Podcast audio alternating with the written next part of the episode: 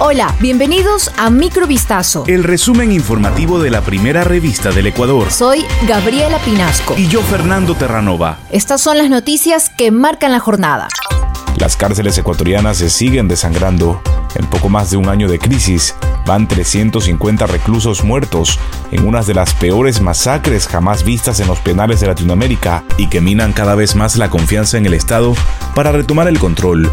La última ocurrió el domingo en la cárcel de El Turi, en Cuenca, donde murieron 20 presos, varios de ellos mutilados. Con esta ya son cinco masacres desde febrero de 2021, cuando estalló una crisis que el gobierno insiste en relacionar con peleas entre bandas del narcotráfico.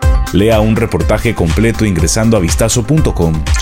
Durante más de una década, Ecuador habría sido perjudicado en casi 5 mil millones de dólares por la preventa de petróleo a China durante el gobierno de Rafael Correa, estos recursos económicos presuntamente acabaron en manos de compañías intermediarias. Así lo revela el informe Petrochina, Deuda Pública y Comercialización de Petróleo, aprobado por la Comisión de Fiscalización y Control Político de la Asamblea, que este miércoles fue entregado a la Fiscalía General del Estado, con el objetivo de que siga la investigación que abrió en 2017 sobre el caso en el segundo día de audiencia de juzgamiento en el caso Las Torres, seguido por presunta delincuencia organizada en contra de 11 de los 13 procesados, entre ellos Pablo Celi, ex contralor, las partes procesales concluyeron con la presentación de sus alegatos de apertura.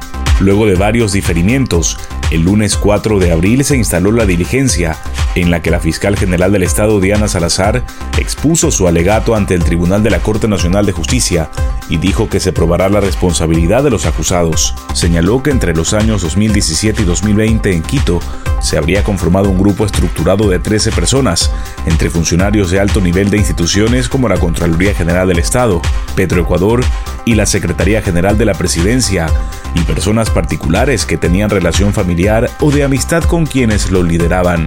El propósito habría sido obtener un beneficio económico proveniente del 20% del pago de una factura de más de 20 millones de dólares que Petroecuador EP adeudaba a la empresa No Limit CA por concepto de entregables adicionales.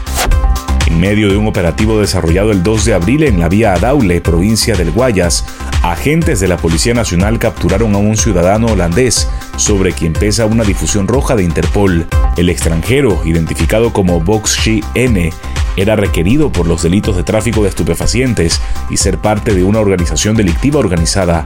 También registra un amplio historial delictivo en su país de origen.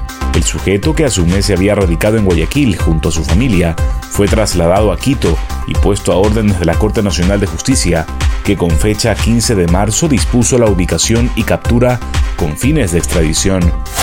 El Congreso de El Salvador aprobó a petición del presidente Nayib Bukele una reforma penal para castigar con hasta 15 años de prisión la difusión de mensajes de pandillas en medios de comunicación.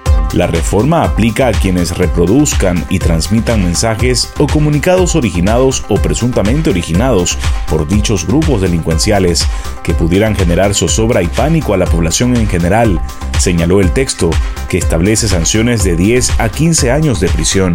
Asimismo, va dirigida contra aquellos que marquen sus territorios con siglas, una práctica que los pandilleros usan para amedrentar y amenazar de muerte a quienes los denuncian ante las autoridades. Esto fue Microvistazo. El resumen informativo de la primera revista del Ecuador. Volvemos mañana con más. Sigan pendientes a vistazo.com y a nuestras redes sociales.